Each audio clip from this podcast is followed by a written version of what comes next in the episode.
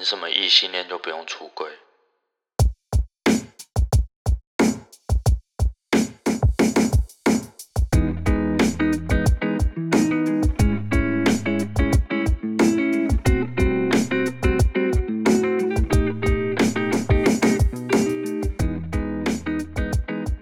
嗨，大家好，我是雨山雨山的雨山，欢迎来到夜聊我说。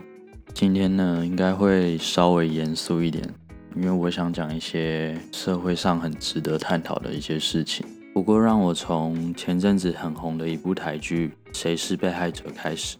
我想讲里面其中一个角色和我看完整部戏的心得，而我想讲的人物是游成浩。游成浩因为自己的性别认同不受到家里的支持，和遭到社会上某些人士的排挤。现实生活中一定发生更多类似于戏剧里里面的这种事件。我推荐大家可以去看一部电影，叫做《Love Simon》，中文叫《亲爱的初恋》。Simon 在要告诉他的家人他不是异性恋者的时候，你可以看到他在之前为了这件事情有多忧烦，然后做出了多大的勇气去想要告诉他的家人他自己的性倾向是什么。他希望可以得到他家人的理解还有支持。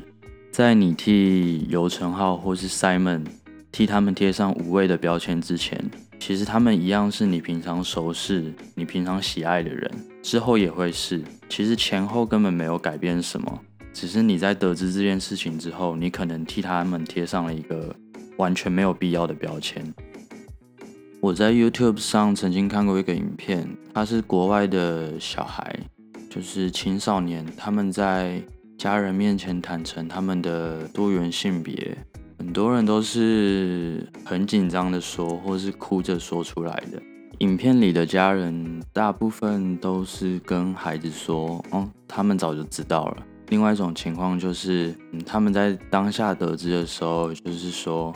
你一样会是我的儿子，你一样会是我的女儿，我还是会一样的爱你，不管你的性倾向是什么。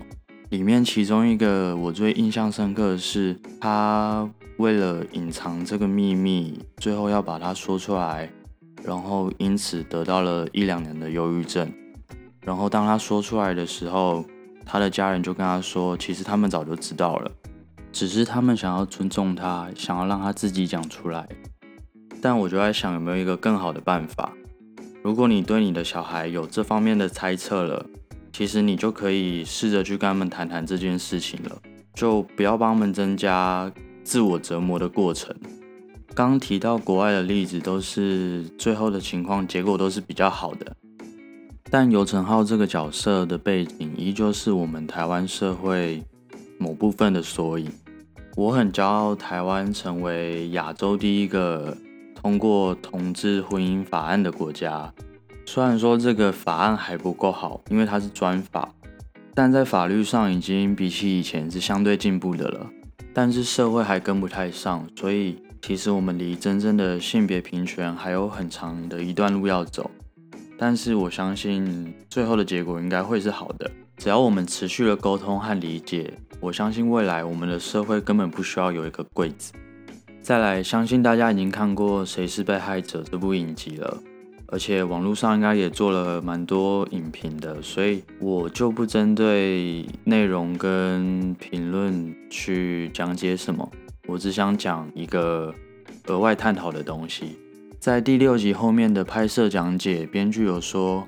他想要利用台湾人都知道的一些事件，去增加故事的娱乐性。在听到那三个字的时候，其实我觉得有一点点让我觉得敏感。我相信他真正的意思可能不是那样，因为。你可能在做访谈，或是我在录 podcast 的时候，其实都会有口误，或是呃讲出来跟心里想的是不一样的。但是我就在想，台湾拍摄这种像《我们与恶的距离》和《谁是被害者》，加进了许多台湾真实发生的事件。